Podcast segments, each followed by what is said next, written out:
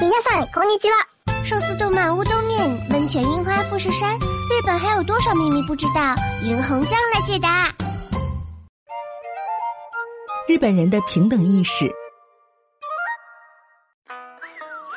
我们看日剧、追日番，爱木村拓哉，称呼新垣结衣为老婆。但对于一衣带水的日本，我们还知之甚少。别等了，来听霓虹酱画日本吧。 日本虽然是亚洲较早西化的国家，但是日本社会一直摒弃自由竞争，坚守着一种平等意识。战后经济高速发展之后，日本的贫富差距仍然较小，国民整体具有中产阶层意识。六十年代以后，日本经济的发展应该归功于中世人的经营理念和平等主义的思想。早在一九一八年，日本作家舞者小路实笃就提倡实践空想共产主义。一些年轻人聚集在新村里，同吃、同住、同劳动、同学习，友爱互助。这个乌托邦思想曾经由周作人介绍到中国，对五四运动时期的中国青年也产生了很大影响。战后，日本经过经济腾飞，各个公司形成了按照年龄和工龄制定工资标准的人事制度。日本企业中逐渐产生极端平等主义的做法。例如，同一时期进入公司的员工在退休之前所领的工资几乎都一样，这样整个社会便形成了按部就班的意识。同时，国民健康保险制度、养老金制度也随着中产阶层的扩大相继完成体系化，因此整个社会弥漫着中产阶层的意识，形成了一种朴素的平等意识。八十年代，中国改革开放，许多中国人扔掉了过去的铁饭碗，刚刚适应了白猫黑猫的先富论理论。但是来到日本之后，不由得让人想起了以前的社会主义是平等。日本社会的传统是以和为贵，竞争会伤和气，于是表面上尽量避免竞争。结果现在公立小学的成绩单没有了分数，改用双圆圈表示出色，一个圆圈表示比较好，提醒学生需要努力时则画一个三角。成绩单都如此，更不会排名次鼓励竞争了。在这种环境中成长的孩子们也不习惯竞争，无论大事小事，要做出决定时，大多选择锤子、剪子、布，输赢全靠运气，完全平等。社会上当然存在竞争，而且有时还是你死我活一般的激烈。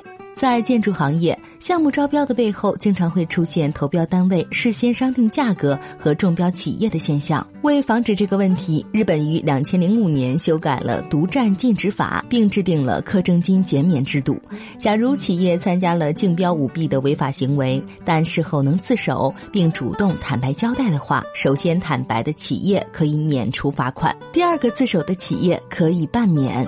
根据公正交易委员会平成二十三年违反禁止垄断法的处理情况的报告。这个制度实施以来，自首的企业逐渐增加。两千零六年只有七十九个，到二零一零年增至一百三十一个，二零一一年又增加到一百四十三个。日本人以遵纪守法闻名，为什么这种非法的竞标舞弊行为屡禁不止呢？人们一般都知道这是违法行为，但是很多人认为这种轮流坐庄的竞标可以分割利润，避免恶性竞争，达到利益均沾，避免了个别企业独占机会。日本人的平等意识还体现在排队上，等电车和公交车要排队，买东西付款要排队，在自动取款机取钱要排队，上公共厕所有时也要排队。二零一一年日本东北大地震之后，在早春的寒风中，每个人都饥寒交迫，但灾民们还是井然有序的排队领取救灾物资。有人说，这是战后良好的素质教育的结果。其实，一九二三年关东大地震之后，东京市内发生火灾，众多市民流离失所。据当时的纪录片显示，那时灾民也排队领取食物。这说明并不是战后素质教育的结果，而是日常生活中形成的朴素的平等意识。这就是日本乌托邦思想新村运动的基础。平等虽然应当提倡，但是日本社会一直追求的是结果上的平等，而不是机会均等。按部就班的终身雇佣制度，造成员工不敢冒险、不愿担责，只求平稳不犯错，于是社会丧失活力。再加上日元汇率升值、工资成本上升，以及来自亚洲各国的竞争，日本的制造业深受打击。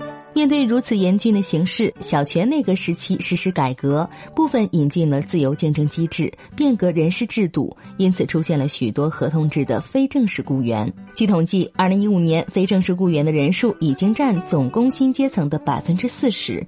各个公司借此手段降低工资成本，结果社会上出现了工资和福利待遇的差别。有些年轻人沦落为都市流民，居无定所，对现实生活不满，从而导致报复社会的事件时有发生。两千零八年六月八号秋叶原发生的行凶杀人事件，以及二零一零年六月二十二号广岛马自达汽车工厂发生的行凶事件等，就是典型事例。此后，日本社会马上出现了各种反省改革弊端的呼声和反对自由竞争体制的浪潮。由此看来，日本今后还要在平等和竞争中做出痛苦的选择。